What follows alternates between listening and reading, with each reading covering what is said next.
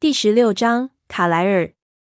当他知道他变成什么之后，爱德华平静地说：“他再次反抗，试着毁灭自己，但那不容易。怎么做？”我无意叫这么大声，但我的语气明显透露出我的震惊。他从高处跳下来。爱德华告诉我，他的声音很平静。他试着在海中淹死自己，但他的新生命还太年轻，也很强壮。更令人惊奇的是，他能抵抗进食。他还这么新，本能应该更为强烈，应该能超越一切事。但他抵抗自己，想饿死自己。他带我回到他刚刚介绍过的卡莱尔的办公室。我们在门外踌躇着。请进，卡莱尔的声音邀请我们。爱德华打开门，屋内同样是高高的天花板，面向西边的大窗户，墙壁是用黑色的木头，墙面大多被高大的书架填满，大约跟我一样高，有很多书，像图书馆一样。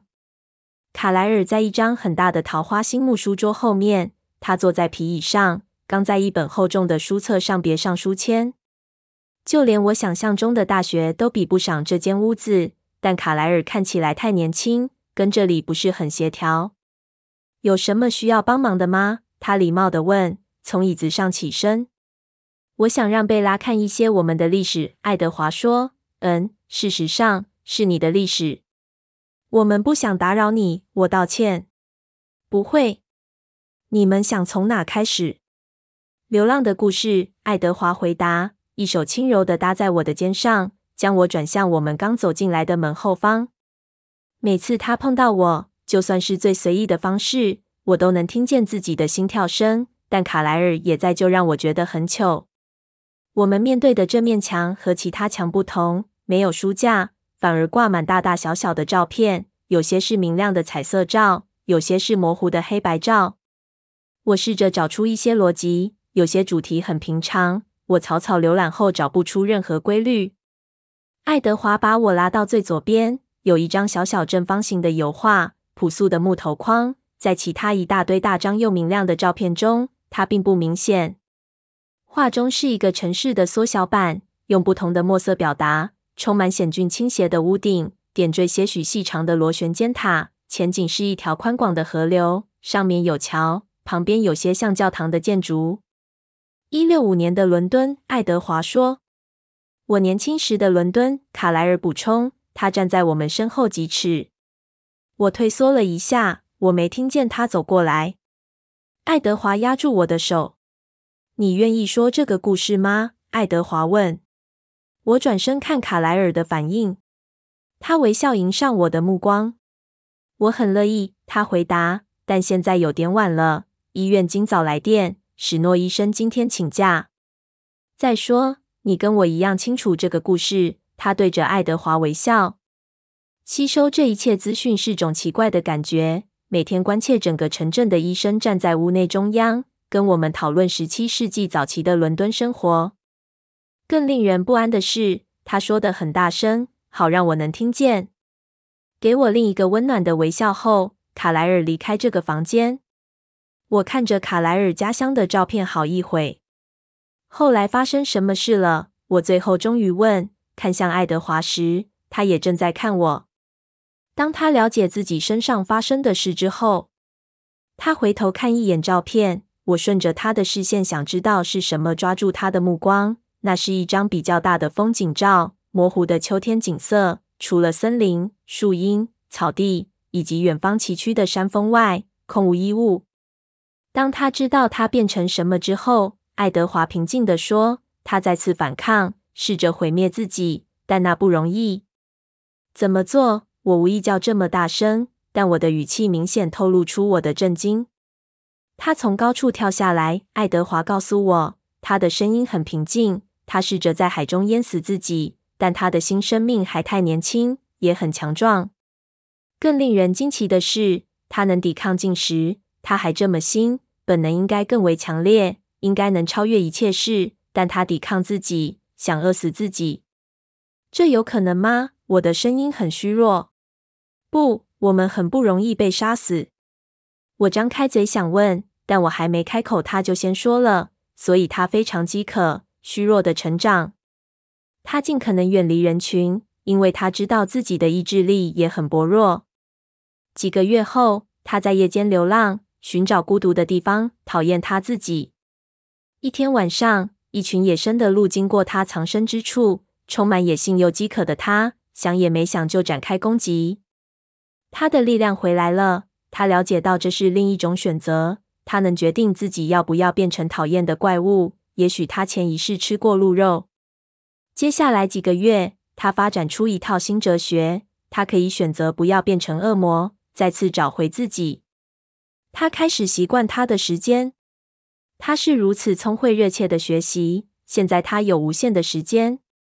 他晚上研读，白天计划，然后他游荡到法国。游荡到法国，人们航海不是吗？贝拉，他耐心的提醒我。这倒是，只是听起来挺可笑的。请继续。游泳对我们来说很简单，每件事对你都很简单。我发着牢骚。他等着。表情若有所思，我保证不再打岔。他阴郁的笑了，说完刚才那句话，因为技术上来说，我们不用呼吸。你不不，你答应过的。他窃笑，冰冷的手指堵在我的唇上。你到底要不要听完这个故事？你不能这样跳来跳去，然后期望我一声不吭。我在他的手指下低声说。他松开手。移到我的颈上，我的心跳得飞快，但我坚持。你不用呼吸，我追问。不必，只是习惯性呼吸。他耸耸肩。你可以憋多久？我想应该是无限久。我不知道。闻不到味道会令人有点不舒服。有点不舒服。我重述着。我没注意自己的表情，但他显得更为忧郁。他的手垂了下来。僵硬的站着，他紧张的看着我的脸，沉默了好久好久，动也不动的像做石像。怎么了？我低声问，触摸他冰冷的脸。他的脸在我的抚触下柔软。他叹口气。我一直在等着他发生。发生什么？我担心有时我告诉你的一些事对你来说太过沉重，然后你会从我身边逃走，充满惊吓的逃走。他似笑非笑，但眼神很严肃。我不会阻止你，因为我要你安全。虽然我很想跟你在一起，但这两个愿望是不可能共存的。他没把话说完，只是看着我的脸，等我回应。我不会跑走，我保证。我们等着瞧。他又笑了。我皱眉看着他，所以继续。卡莱尔到法国。他停了一会，回到他的故事，他的眼光转到其他的画，让我松了口气。他看着其中色彩最丰富、装饰最华丽，也是最大的一幅，比旁边的大上两倍。油画洋溢着明亮的笔触，画面上充满雕饰过的长长石柱和大理石阳台。我不知道那是否代表希腊神话，还是某个圣经中的故事。卡莱尔游荡到法国，继续游历整个欧洲，也上了大学。他研习音乐、科学、医术，因此找到他的天命。他的救赎，拯救人类的生命。他的表情变得敬畏，几乎是虔诚。我无法适当的描述他的奋斗过程。那花了卡莱尔两百年的努力，才让他达到完美的控制。现在他对人类的血已经完全免疫了。他能毫不苦恼的做他想做的工作。他在医院找到他的使命。爱德华瞪着空气好一会，突然，他似乎回想起他的目的。他轻轻敲打着我们面前那幅巨大的画。他一开始在意大利学习，因为他发现那里的人比较文明，也受过教育，比起伦敦下水道的鬼影来说。他严肃的轻触占据画面四分之一高的阳台，平静的望着画中描绘的图案。我小心的看着这群人，然后突然灵机一动，我知道这金发的男人是谁。名画家索利梅纳觉得卡莱尔和他的朋友给他最多灵感，他常把他们画成神。爱德华窃笑。厄洛、马库斯、凯撒，他一一指着其他三人，两个黑发，一个白发。艺术的夜间守护神。他们怎么了？我好奇的问，指尖指着油画中央。他们还在那边。他耸耸肩。他们已经活了好几百年。卡莱尔只和他们相处很短的时间，只有几十年。他非常羡慕他们的文明，他们的教养，但他们坚持说服卡莱尔治愈他的狩猎本能。他们试着说服他，他试着说服他们，但没有用。于是卡莱尔决定试试新世界。他希望能找到像他一样的人。他非常寂寞，你知道的。很长一段时间，他都没找到任何人。当怪物逐渐变成人类熟知的童话故事后，他发现他能与没有猜疑的人类互动，好像他也是人类的一分子。他开始行医，但他渴望的伴侣一直未曾出现。他无法承担与人类过于亲密的风险。当流感疫情蔓延时，那时他晚上在芝加哥医院服务。他脑中这个想法已经有好几年。既然他找不到伴侣，他要自己创造一个。他几乎决定要行动。他不确定自己的转化过程是如何发生的，所以他有点犹豫。而且他必须窃取人类的生命，他也不愿意。此时他发现了我，我被判定没救了，被丢在病房等死。他照顾过我的双亲，所以他知道我是孤家寡人。他决定试试看。他的声音轻得近乎低语，茫然望着西边的窗户。我好奇他脑中现在是哪一幅影像——卡莱尔的记忆，还是他自己的？我安静的等着。当他转过身面对我时，脸上扬起如天使般温柔的微笑。于是我们就在一起了。他做出结论。那之后你就一直跟卡莱尔在一起？我好奇的问。几乎。他的手轻柔地放在我的手腕上。拉着我跟他一起走出门，我转头望着挂满照片的那面墙，好奇我还有没有机会听到其他的故事。当我们走下楼进入大厅，爱德华依旧沉默，所以我只好主动发问。几乎，他叹口气，不太情愿地回答：“嗯，我也有难控制的青春期。当我重生、被改造，无论你怎么称呼他的第十年，我不想接受他的生活制约。”我恨他控制我的饮食，所以我常会跑走。真的，我的好奇更胜于恐惧。虽然我应该害怕，我大概知道我们正走向另一段楼梯，但我没怎么注意周围的环境。这没让你厌恶的退避三舍？没有。为什么？我想是因为听起来很合理。他爽朗的笑了，比以前大声。我们现在站在楼梯顶。在另一个大厅的门口，从我获得新生命之后，他低声说：“我便获得能听到别人脑中声音的能力，无论是人类或非人类。这也是让我到第十年才抗拒卡莱尔的原因。我知道他是真诚的，也了解为何他要用这样的方式生活。几年后，我回到卡莱尔身边，重新接受他的方式。我原本以为我不会有良知上的谴责。”因为我能听见我选中的受害者脑中的想法，我会放过无辜的人，只猎捕坏人。如果我杀害的是某个在暗巷内跟踪年轻女孩的人，因为我能拯救女孩，我就不算太坏。我颤抖着，他清晰地描述在我的脑海中呈现出画面：黑夜、暗巷、恐惧的女孩、身后跟踪的男子。而爱德华拥有年轻神祇般的动人俊美，当他狩猎时却那么恐怖。那女孩会感激还是更害怕？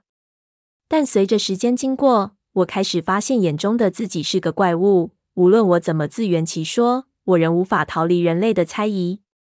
于是我回到卡莱尔和艾斯密身边，他们欢迎我这个浪荡子回来，远超过我应得的。我们现在停在大厅最后一扇门前，我的房间。他向我介绍，为我打开门，拉着我走进去。他的房间面向南边，与整面墙一样大的落地窗，和楼下房间一样，可以俯视整个后院的草坪。辽阔的梭都河远远流经奥林匹克山脉的浓密森林，高山比我想的更为接近。西边的墙全都是 CD 架，他的收藏比唱片行还丰富。角落有个智慧型环绕音响，我不敢碰，因为我确定我会打破东西。房内的布置还不坏。只有一张大大的黑色真皮沙发，地板铺着厚重的金色地毯，墙壁悬挂着沉重的纺织品，投下略微阴暗的倒影。这样是为了让音响效果更好吗？我猜。他轻笑着点点头，拿起遥控器启动音响，流泻出轻柔的爵士乐，像房间内有个乐团似的。我检视他的音乐收藏。你怎么分类的？我问，无法从其中找出任何逻辑。他没怎么注意。嗯，照年份，然后照个人喜好。他心不在焉地说。我转身，他用奇怪的表情看着我。怎么了？我有一种很放松的感觉。你知道所有事，我在你面前没有秘密，这样对我来说就很够了。我喜欢，这让我很快乐。他挣扎了一下，露出淡淡的笑容。我也很高兴，我说，回他一笑。我原本担心他可能会后悔告诉我这些事，很高兴知道他没有。但接着他用双眼仔细端详我的表情，他的微笑消失，前额皱了起来。你还在等我跑开和尖叫吗？我猜。他的唇露出一抹若有似无的笑容，但他点点头。我不想打破你的幻想，但你真的不像你自己想的那样恐怖。事实上，我不觉得你恐怖。我小心地说谎。他完全不相信地抬起眉毛，然后突然露出一个大大的淘气笑容。你真的不该那样说的。他轻声笑着。他笑着，喉咙传出低低的声音，唇微翻露出牙齿，身体突然微微半蹲，像狮子准备突袭前的紧绷。我瞪着他，向后退。你不可以！我没看见他跳向我，他太快了。我只发现自己突然腾空，然后我们便倒在沙发上，沙发被他的冲力推到墙边。他的手臂像铁笼一样保护着我，我和他贴得很近，但我还是倒抽一口气，努力试着平衡自己。他没这样做过，让我像球一样蜷在他胸前，他安全地抱着我。我原本警戒地看着他，但他似乎能完全控制自己。当他笑时，他的下巴很放松，眼中闪着幽默的光芒。你说什么？他淘气地喊着。你是一个非常非常糟糕的怪物，声音太轻，破坏我想要表达的讽刺意味。好极了，他同意。嗯，我挣扎着，我可以起来了吗？他只是笑。我们能进来吗？轻柔的声音从大厅传来。我挣扎着想让自己起身，但爱德华只重新调整我的姿势，让我变成坐在他的腿上。我先看见爱丽丝，然后他后面是贾斯伯，他们站在门口。我的脸颊发烫，但爱德华似乎很自在。请进，爱德华还在轻声的窃笑。爱丽丝似乎没从我们的困窘中发现任何不寻常。她走进来。几乎是跳舞的姿态，她的移动如此优雅。到房间中央，她交叉双脚坐在地板上，但贾斯伯还站在门口。他的表情有点惊骇，他瞪着爱德华的脸。我好奇他是否在用他不寻常的特异功能感受房内的气氛。看起来你好像要拿贝拉当午餐，所以我们过来看看你要不要与我们一起分享。爱丽丝宣布。我立刻僵住，直到我发现爱德华在笑。我不知道是因为他说的话，还是我的反应。真抱歉，我想没有多的可以分给你们。他回答，手臂继续紧搂着我。事实上，贾斯伯边走进房间那边说：“爱丽丝是说今晚会有暴风雨。艾米特想打球，你要参加吗？”这些字眼很普通，但放在一起让我混淆。我想爱丽丝比气象局更可靠。爱德华抬起头。但他有点犹豫。当然，你应该带贝拉一起来。爱丽丝说话了。我想我看见贾斯伯很快给他一个眼神。你想一起来吗？爱德华兴奋地问我，他的表情充满活力。当然，我无法让这样的脸庞失望。嗯，我们要去哪里？我们要等到打雷才能打球。等你看见就知道为什么了。他承诺。我需要带伞吗？他们全都大声的笑了。他需要吗？贾斯伯问爱丽丝。不用，他很肯定。暴风雨会袭击城内，林中的空地会很干的。很好，那就这样。贾斯伯的声音带着热切。我发现自己很渴望，而不仅是害怕。我们去问问卡莱尔要不要一起参加。爱丽丝跳起来，用会让芭蕾舞者心碎的优雅脚步走向门口。好像你不知道似的。”贾斯伯开玩笑说。他们一起转身离开。贾斯伯轻轻的关上门。“我们到底要玩什么？”我问。“你就等着看吧。”爱德华解释。“我们要打棒球。”我翻翻白眼。吸血鬼喜欢棒球，这是美式消遣。他用带着嘲弄的震惊口吻回答我。